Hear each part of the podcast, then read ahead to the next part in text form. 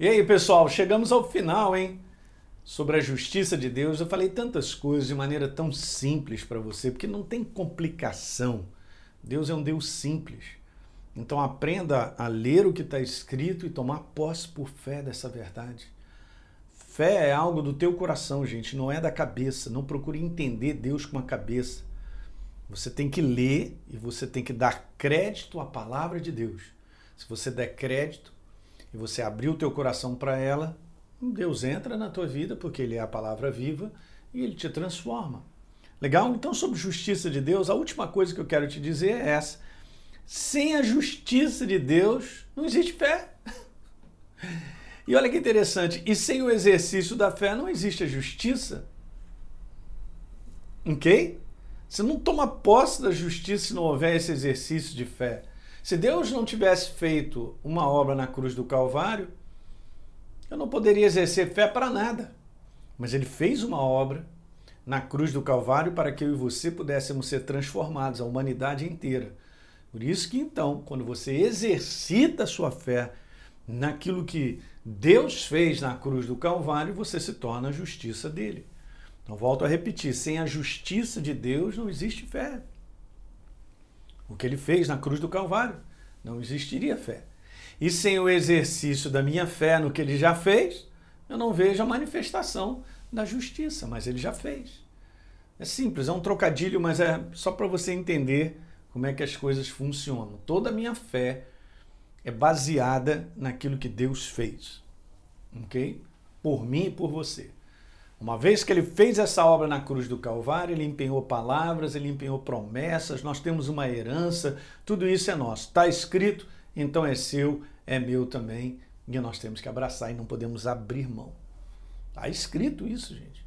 Veja, ser justiça de Deus não é um processo que envolve etapas de aperfeiçoamento. Isso é uma outra coisa. Uma vez que você se torna nova criatura, agora sim nós vamos entrar num processo de sermos aperfeiçoados. Mas essa obra é uma obra única. Eu tinha uma natureza afastada de Deus, era a natureza pecadora, da qual eu criei na obra de Jesus na cruz do Calvário e agora eu recebi a sua vida. A vida dele, a pessoa do Espírito Santo veio morar em mim. Agora eu sou um ser espiritual vivo que estou sendo aperfeiçoado. Cada dia mais eu vou sendo transformado. Transformado pela verdade na minha mentalidade, na minha alma. Mas o meu ser espiritual, o meu espírito, ele foi transformado em definitivo na cruz do Calvário quando eu recebi a Jesus como Senhor e Salvador. Eu me tornei um ser espiritual vivo que está agora em aperfeiçoamento. Deu para entender, gente? Não se cresce em justiça mas se cresce no conhecimento revelado na consciência sobre a justiça de Deus ou sobre ser a justiça de Deus. Essa é uma obra que Jesus, através do Espírito Santo, faz na tua vida em te revelar que justiça é essa maravilhosa da qual hoje nós temos como herança. Ok?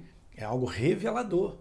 Ele te revela e isso vai preenchendo o teu coração, vai aumentando a tua consciência a respeito de quem você é em Cristo Jesus o que nós nos tornamos não pode ser mais roubado. Graças a Deus. Hã?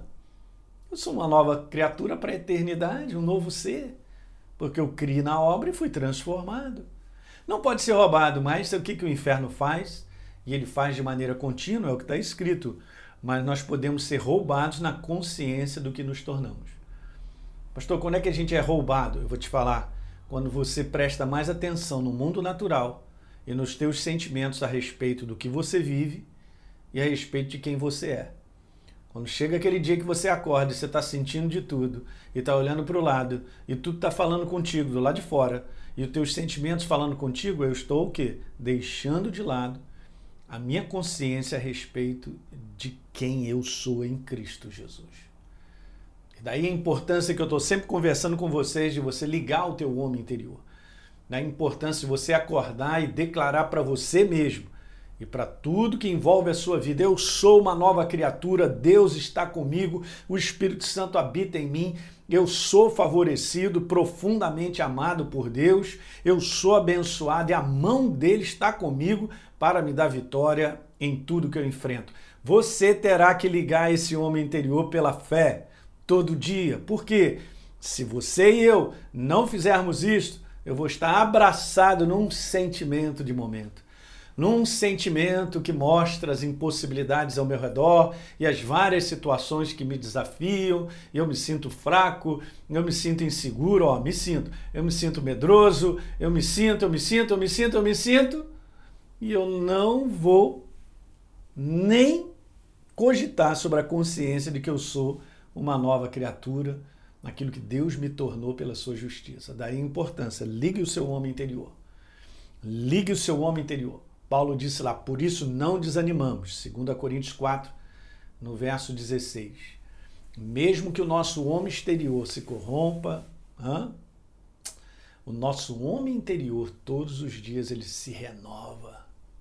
Na verdade, de quem nós somos, da obra que Jesus fez, de que ele está comigo, ele está cuidando da minha vida, ele está nesse processo de me dar vitória. Você tem que considerar isso pela fé no momento em que você está vivendo, na situação que você está vivendo.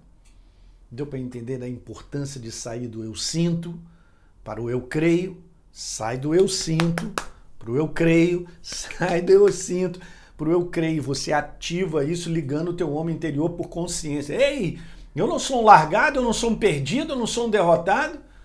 Ei, eu não estou aí tentando chegar em algum lugar. Ei, Deus está comigo, pronto. Ligou agora o homem interior. Ligou agora a tua condição de ser nova criatura. Ligou agora a justiça de Deus, cara. E bota para funcionar. Então Deus então se manifesta, porque ele se manifesta com base em fé. Legal, gente? Foi muito bom compartilhar essa série com vocês aí. E a gente vai terminando aqui fazendo uma oração. Eu quero fazer uma oração por você, pela tua vida, para que o Espírito Santo volte de novo a assistir todos esses capítulos né, que o Espírito Santo fale mais alto com base na palavra e você possa ter revelação de quem você é em Cristo Jesus, a verdadeira justiça dele. Legal?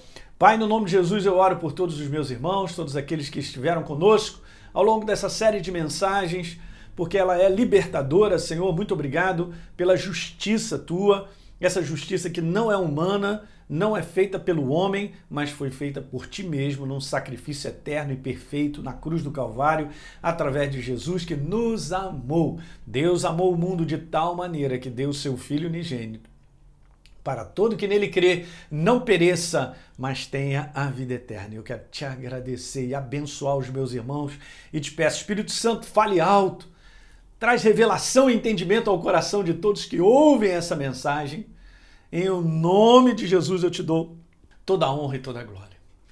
Amém. E olha, eu quero só te falar algo. Se por um acaso ao longo dessa série você ainda tem dúvidas se você é uma nova criatura, você, você nunca de repente abriu teus lábios para declarar a tua vontade, se entregar a Jesus como Senhor e Salvador, então eu faço agora esse convite para que você diga para ele: Jesus, eu te recebo como meu Senhor e Salvador. Transforma a minha vida meu coração se abre.